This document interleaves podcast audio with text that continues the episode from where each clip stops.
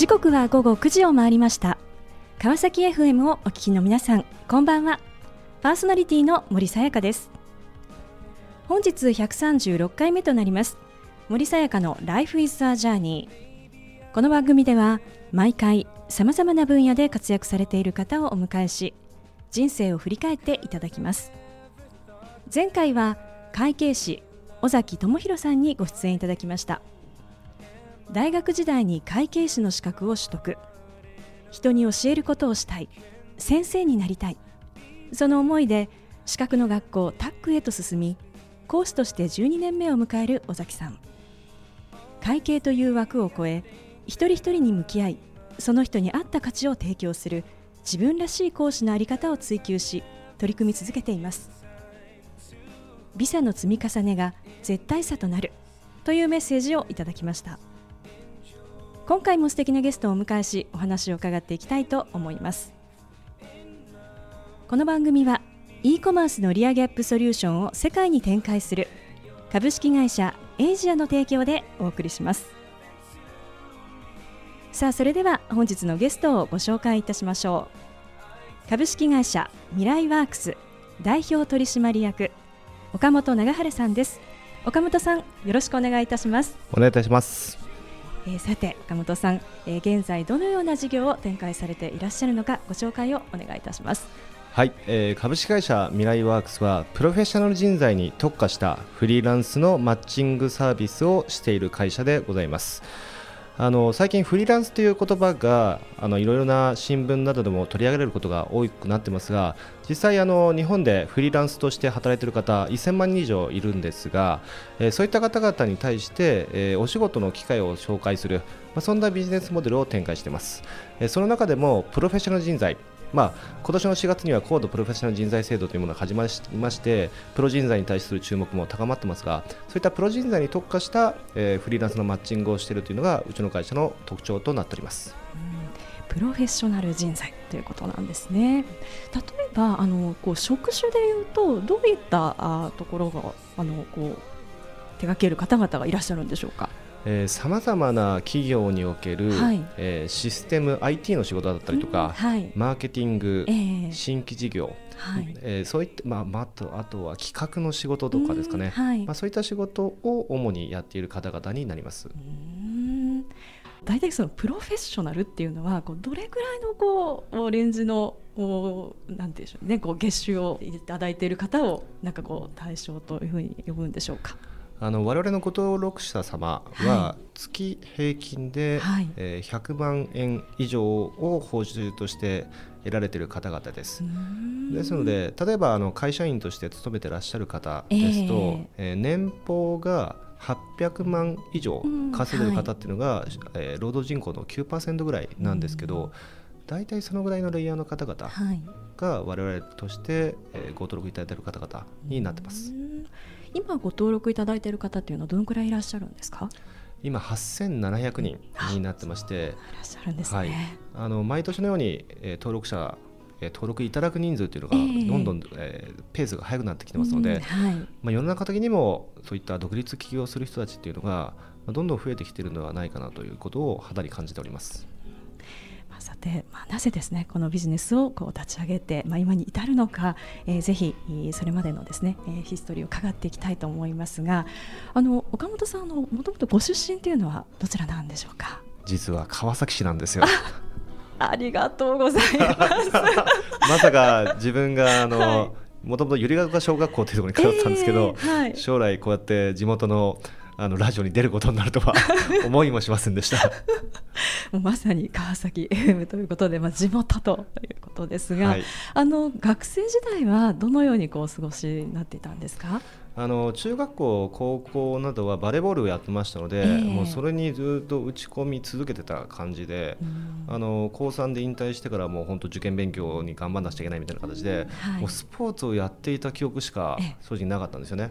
でただ大学入ってからは、はい。あのまあ、夏はサーフィン冬はスノボ、はいで麻雀やって、はい、夜は飲んでみたいな感じで 逆に勉強してた記憶がほぼないみたいな感じの学生生活を送ってましたので、まあ、典型的なダメな日本人学生を 満喫してたと思います。まあ、あの学生らしい学生、まあ、ある意味学生らしいかったということですね。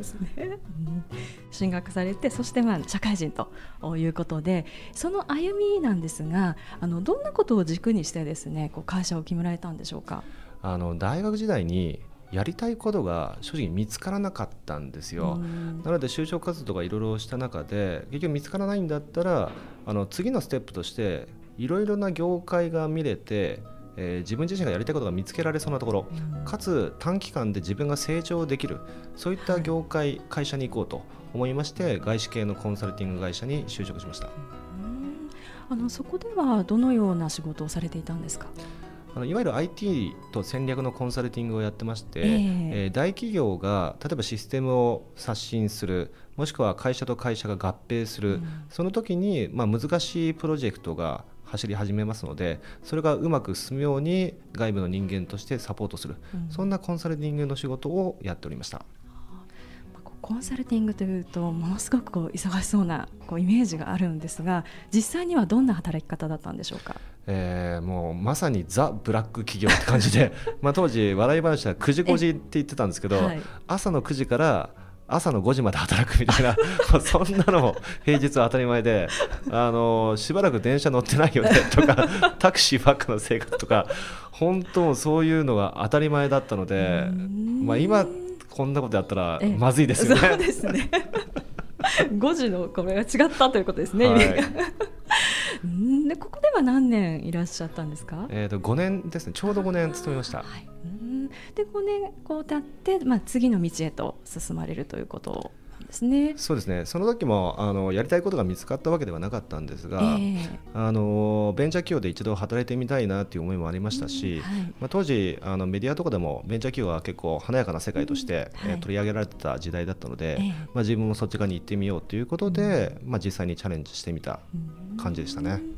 コンサルというとこう、まあ、外側からこう企業を支援をするということですがあの実際にそういうこう会社の中に入って内側からこう会社を見るというふうなこうご経験をされた中で何かこうどんなこう会社を見るときにこう違いみたいなものっていうのは何かあったんでしょうか？あのコンサルティングの仕事をやってますと自分は何でもできるんじゃないかっていうふうに勘違いしちゃうんですよ。でまあ若かったこともあってそういう勘違いしてたんですけど、実際に事業会社普通の会社に就職してみるとあのびっくりするぐらいにできないこととか知らないことが多いんですよね。なので本当に会社というものをもう一度一から勉強し直すぐらいの感じでもう日々何ていうんですか新しいことと向き合いながら、えー、あのがむしゃらにやってたので。まあ、またなんかなんですか全然違うような大変さをそこでも味わわせていただいたような感じでしたね。じゃあもう本当にこう駆け抜けた、まあ、20代というなんかそういう時代だったというところでしょうかね。そうですね20代は本当仕事の記憶しかないぐらいの 感じでしたね。でもこう当時ですねこうそのベンチャー企業でこう働きながらその先のこう自分自身というのはあの当時はなんかどんなふうにこう描いていらっしゃったんでしょうか？あのそれが将来のことが全然見えてないというか考えてなかったっていうのが正直なところでして、はい、なのでまあ大学出てあのやりたいことを見つけたいがゆえにコンサルティング会社に入っていろんなキャリアを積もうと思ってたのにいつまでたってもやりたいことが見つからない、まあ、そんな20代がずっと続いてました、なので何ていうんですかねちょっと焦り始めた時期でもあると思うんですね、えー、まあ、30にもなる、はい、そういった時期に差し掛かった時にいまだに自分がやることが見つかっていない、うん、まあ子供の時30歳って言ったらもうだいぶいい大人ですよね。うんそね、その時になっても自分のその人生の目標とかやりたいことが見つかってないってどうなんだろうなっていうふうに当時は思ってましたね。その後のお話とても気になります。後半も引き続きお話を伺っていきたいと思いますがさてここでゲストの方の意外な一面を探ることを目的にこんな質問をさせていただきます。今岡本さんが興味関心を持っていることを教えてください。えっ、と私旅行が大好きでして、うんはい、えっ、と47都道府県全部行ってますし、はい、世界も今80カ国行っております。えー、なのであの世界のはい。本当にその時じゃないと見れない景色を見たいっていうのがありまして、ええええ。例えば、えーまあ、日本で震災が起きた時はい。はあのウクライナのチェルノブイリに行ったんですけどはいええそれはやはり福島の25年後どうなってるかと。うん。ちょうどチェルノブイリが爆発から25周年だったのではい。そういったあの時の流れとか福島の25年後どうなんだろう。だまたその時じゃないと多分感じられないことがあると思うので、んええ。そこ行ってみるとか。はい。あと例えばアメリカとキューバが国交を回復した、えーその年のゴールデンウィークにはキューバに実際に行ってみて、うん。えーまあ、西側っていうかもともと東側だった国が西側の資本が入ってきて国がどういうふうに変わっていくのかなとかそういった時にその国民の方々はアメリカに対してどんなことを言うのかなっていうことで、はい実際にそこのバーとかで現地の方といろいろ飲みながらええ。話を聞いたりとか、うん。まあ、そういうふうなその時じゃないと感じられないことうん。またそこで自分がどういうふうな感情を持つか、うん。まあ、そんなことがすごく好きでずっと続けてますね。ちなみに81カ国目はどんなところに行きたいんでしょうか？えーっとですね、ちょっと今気になってるのは地中海のあたりですので、はい。ちょっとそのあたりにえ。行ってみたいなというふうに思ってます。さあそれではここで一曲お届けしたいと思います。Years and Years で If You Are Over Me さあ後半も引き続き株式会社ミライワークス代表取締役岡本長春さんにお話を伺っていきたいと思います。え前半はコンサルティングファームそしてまあベンチャー企業へとまあ進まれ、えーまあ駆け抜けた20代ということでお話をしていただきました。えーそしてですね、まあ、やりたいことが、まあ、見つからないというこう思いを、まあ、抱いていたということなんですが、えーそのお後ですね、えどのような行動に出られたんでしょうか？あの20代の頃に外資系で勤めたりとか海外もいろいろ行ったんですけどあの日本のことを知らなさすぎるなっていうに当時気づいたんですよね。うんはい。やはり自分は日本人としてのアイデンティティも持ってますし、うん。あとはうちの母がはい。書道の先生をやってまして、へー。で私もそれに教わってましたし、はい。そこから得た学びとかを多分子供の頃とか結構学んでた気がするんですよ。うん。で自分の日本としてのアイデンティティを確認するために、はい。やっぱじゃあ一通り回ってみようとうん。いうことで、行ったことない県をええ。全部回るっていう47都道府県制覇、うん。これを78回ぐらいの旅行に分けてはい。当時行ってきました。え。ーでまああのまあ、川崎市出身ですので、はい。そういった田舎の方ってあまり行ってなかったんですよ、うん。特に例えば九州とか山陰、山陽、四国、東北の上の方とか、まあ、そういったところも全て回った結果として本当に日本ってはい。もう食も歴史も文化も人もうん。いいものがたくさんあるんですよ。うん。でそれに初めて気づいて、ええ。あこんなに日本っていいものいっぱいあるんだと思ったんですね。うん。ただ一方で、まあ、地方の方に行くとなんですかね県庁所在地がはい。あるような町の駅前でもシャッター商店街があってでちょっと外れた国道沿いとかに行くとあの大きな量販店とかスーパーがあってでそこだけが妙に活気づいてる、うんはい。まあ、資本主義というものが進んでいくと、ええ。まあ、こういった形になるっていうのは分かるんですけど、うんだから日本の良さ、まあ、自分の好きなものがどんどんなくなっていってしまうような感覚になってあだそれでいいのかなと、うん。もっと日本の良さを生かしながら経済的にも発展していく。そんなことができないかと思った時に自分の心の中に出てきた言葉が「日本を元気に」っていう言葉だったんですーね。うん。なのでその日本を元気にしたいと、うん。まあ、それができる会社に転職しようかなと思ったんですけど、ええ。まあ、そんな会社が見つからなかったので、まあ、結果としてあ起業するしかないんだなということで、えええまあ、ねぶた祭りを見たその日、ええええー乳頭温泉という秋田の温泉にはい。浸かりながら、そこで、えあ会社やろうと決めたのが2007年なんですよね。ああ2007年。はい。うんただあの日本元気にっていうことを決めてたんですけど、はい。何やるか決めてなかったんですよ。ええええ なのでまずは食っていかなくちゃいけないので、はい。まあ、それで自分の経験でできることって言ったら、はい。あコンサルティングがあるかと。うんということで、フリーランスのコンサルタントとしてええ。活動を開始したっていう感じなんですね。あーそれで活動をしながら、ええ。何ができるのかなどうやって日本を元気にできるのかなということで、はい。あのまあ、お金を稼いではいろんな事業をやってみて潰して、でまたフリーランスでお金稼いで新規地を立ち上げて潰してっていうのを何回でもやってて、まあもがいてた時期だったんですね。ただそれをやってる時にさらにあの2008年にはリーマンショックが来て、景気のどん底がやってきていや本当企業って大変なんだなって当時思ってましたけど、えー、もう生活的にもどん底になりましたし、うん、本当食っていくのはもうギリギリの生活というのが当時ありましたけど、うんはい、ただそういう中でもがいてて、えー、仕事が徐々に取れるようになってきたんですよね、うん、営業を頑張ったら結果としてそれで取るようになってきて、はい、で今度自分一人で当時一人会社やってたので、はい、自分一人じゃ回せなくなってきたんですよ。でそれを周りのフリーランスとか起業家仲間にちょっとこれ手伝ってくれないっていうことで、まあ、それをパスするようなそんなことが始まりました。でこれやってたらまた自分の中でちょっと感情の変化が起きまして、あのコンサルタントってクライアントにサービスを提供して、はい、まあ、クライアントファーストって言葉があるんですけど、えー、それでお客様からありがとうございますと言われるのが、まあ、コンサルタントの醍醐味かもしれないんですけど、当時自分自身でその何かサービスを提供してお客さんからありがとうって言われるよりも、えー、その仕事がなくて困ってる仕事あのフリーランス仲間とか起業家の人たちに、はい、そっちから本当助かってありがとうって言われる方が、はい、まあ嬉しかったんですよね、えー、で自分の感情的にもこっちの方がいいですしそうやって仕事がない人たちに対して仕事を提供するって社会的にも意味あることだなと思ったので、はい、じゃあこれビジネスでやってみようかということで、えー、まあ、それをビジネスモデルっぽくやり始めました。やってたら、あの今度そういった人たちがどういう仕事ができるのかなっていうことでスキルを聞くことも増えましたし、あとは何で起業したんですかとかこれから何をしていきたいんですかっていうような、そういった会話をする機会がどんどん増えてきました。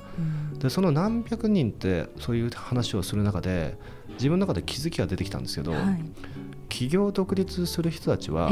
あのやりたいことの3大テーマがありまして、はい、1つ目が地方創生うん、2つ目が中小ベンチャー支援、うん、中小企業とベンチャー企業の支援、はい、3つ目が何らかの形での海外進出支援。これがやりたくて独立起業する人って多いんですよ。だこれ実はどれも日本を元気にするっていうテーマなんですよね。はい、なので自分と同じように日本を元気にしたくて起業する人たちがこんなにいっぱいいるんだと。と思ったらこの人たちがもっともっと活躍してくれれば、自分自身がわざわざ何一人で頑張んなくても、えー、結果としてみんなが日本を元気にしてくれる、うんうん、まあ、そんなことを考え始めたんですね。は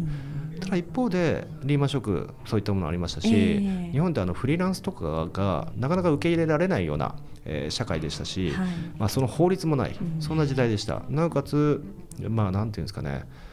大企業がなかなかあの景気が悪くなってきてリストラをするとかそういった環境ですと、まあ、大企業を飛び出て個人で戦う人もどんどん増えてくるはずなのにその人たちが全然活躍できていない、うん、そう考えたらこうやって個人で戦おうとしている人たちこの人たちが日本を元気にするために挑戦できるようなそういった社会インフラができてしまえば、うん、結果として日本元気になるなっていうふうに思い始めまして、まあ、それで本格的に今の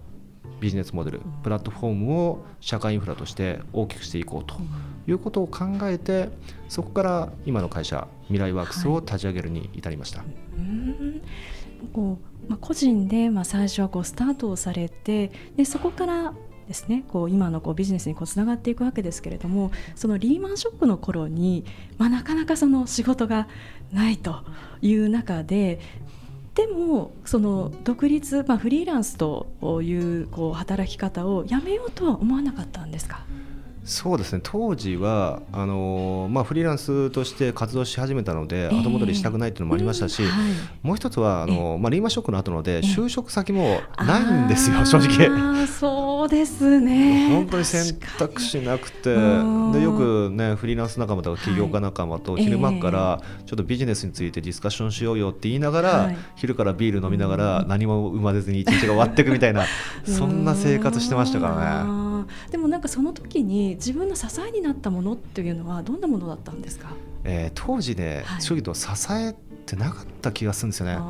まああのどちらかというと楽観的なタイプではありますので、はい、あのなんくれないさっていうんですか、えーえー、あのまあなんとかなるさってこともありますし、はい、たとえ大変なことがあったとしても、うん、まあ、死ぬことはないし、まあ、いざとなったらね川崎の実家に帰ればご飯ぐらい食わしてくれるのかなとか そんな甘い20代な考え方をしましたので結構楽観的にまあまあ気ままに頑張ってみようかなっていうそういう感じでした。そうだったんですね。でも先ほどこうおっしゃっていたこの3大テーマですね。地方創生そしてそれから中小ベンチャー企業支援そしてまあ海外進出ですね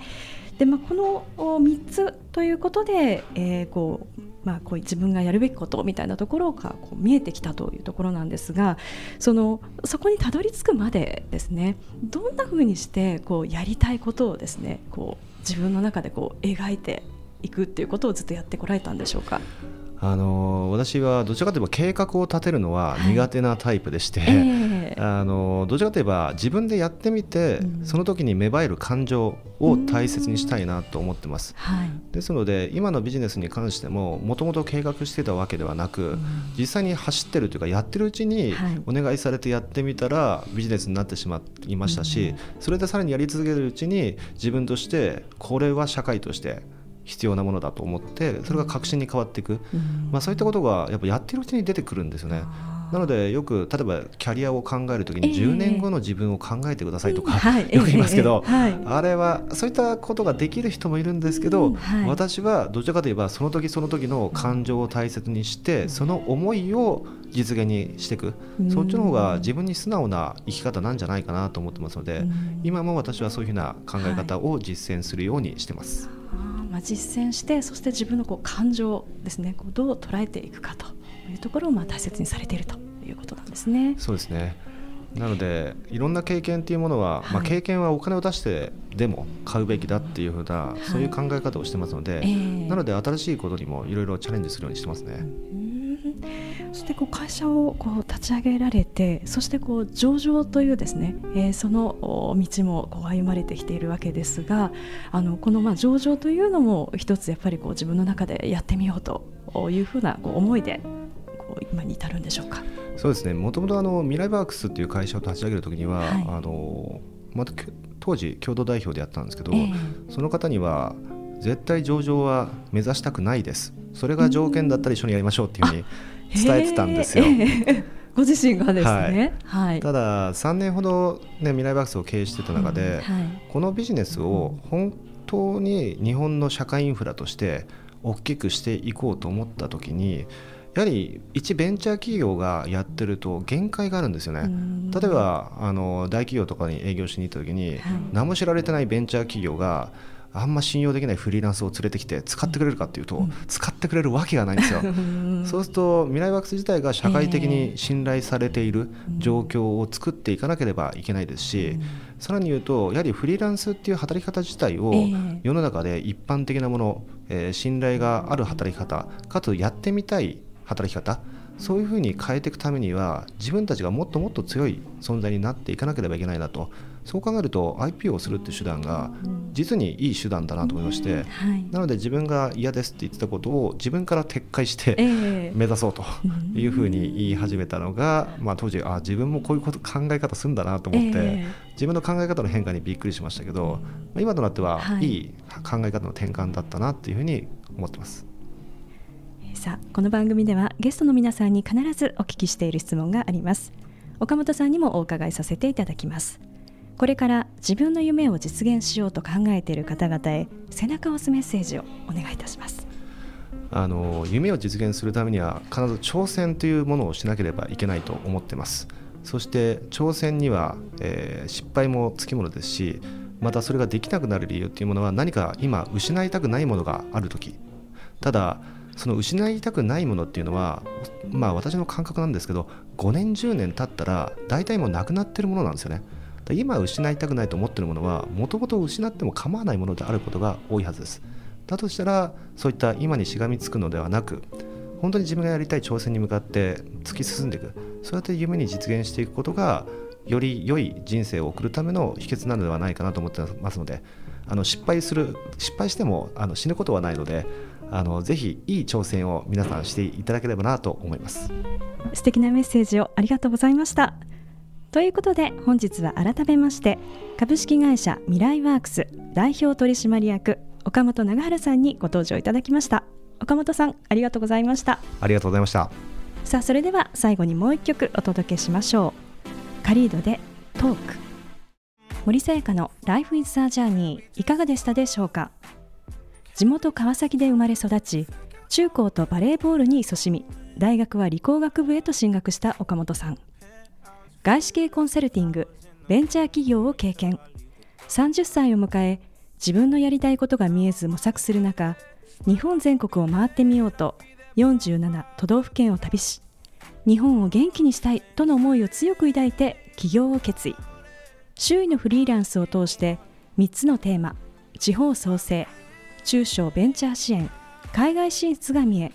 そうした思いを持つ人々を支援応援していくことが自らのやりたいことだと気づき現在の未来ワークスへとつながっていきます。最初の一歩を踏み出せば挑戦する怖さが楽しさに変わる。フリーランス支援に取り組む岡本さんのその姿がまさにフリーランスのキャリアパス新しい働き方の一つのあるべき姿を示しているのではないか。そう感じました。次回はどんな素敵なゲストの方が来てくださるでしょうか。来週もまたこの時間にお会いしましょう。今日も一日お疲れ様でした。おやすみなさい。